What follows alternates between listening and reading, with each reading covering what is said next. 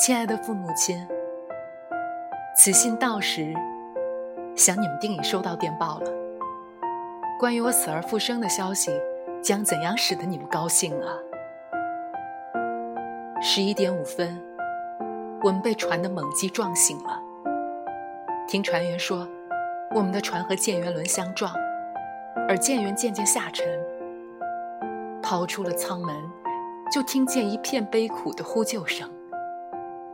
我眼看着舰员在五分钟内就沉没了，好多人都浮在水面上呼救，而我们的船仅救起了他们两个人，就预备继续前进。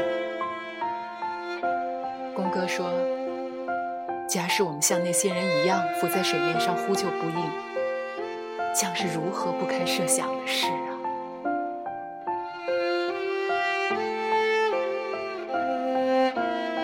但是舰员完全沉没后，我们的船也根本无法前进了。后舱充满了水。公哥说：“我们得赶快准备。”于是抢了两件救生衣，他先自己穿好，我们一起挤上救生小船。我不会穿，于是公哥就给我穿好。他叫我不要，不要怕。并且教我下水后不要慌，不要乱动，用两只脚好好的打水。他自己倒是会游泳的。船上的人因为慌了，大家都挤在救生船上，船主毫不管事。结果救生船并没有放下水。等到船万分倾斜的时候，救生船还尚没有放下水，绳子用刀也割不动。一会儿的功夫，我们觉得下脚全是水。忽然水到半身，再忽然，船就完全沉下去了。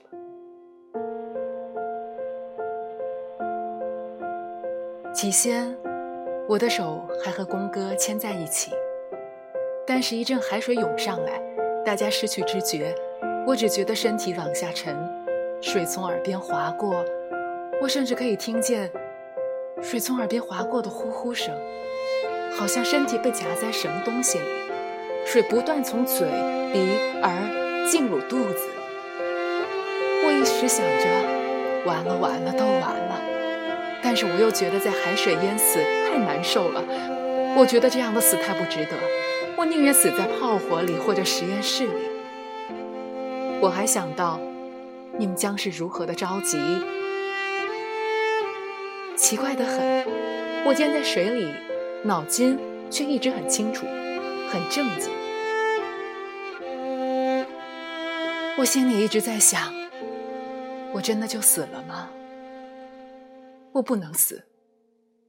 我忽然想起公哥教我怎样浮出海面，我就真的用两脚不断好好的划水。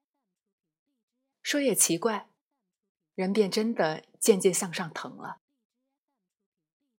浮出了海面，我想，我是得救了。抓住一块木板，但是木板太轻，又沉下去。又抓了些死尸，还是不行。结果不知怎么的，被冲进一个大方木块，有四五个人坐在上面。我抓住一个铁并子，但是气力又用尽了，而且棉袍子浸在水里太重。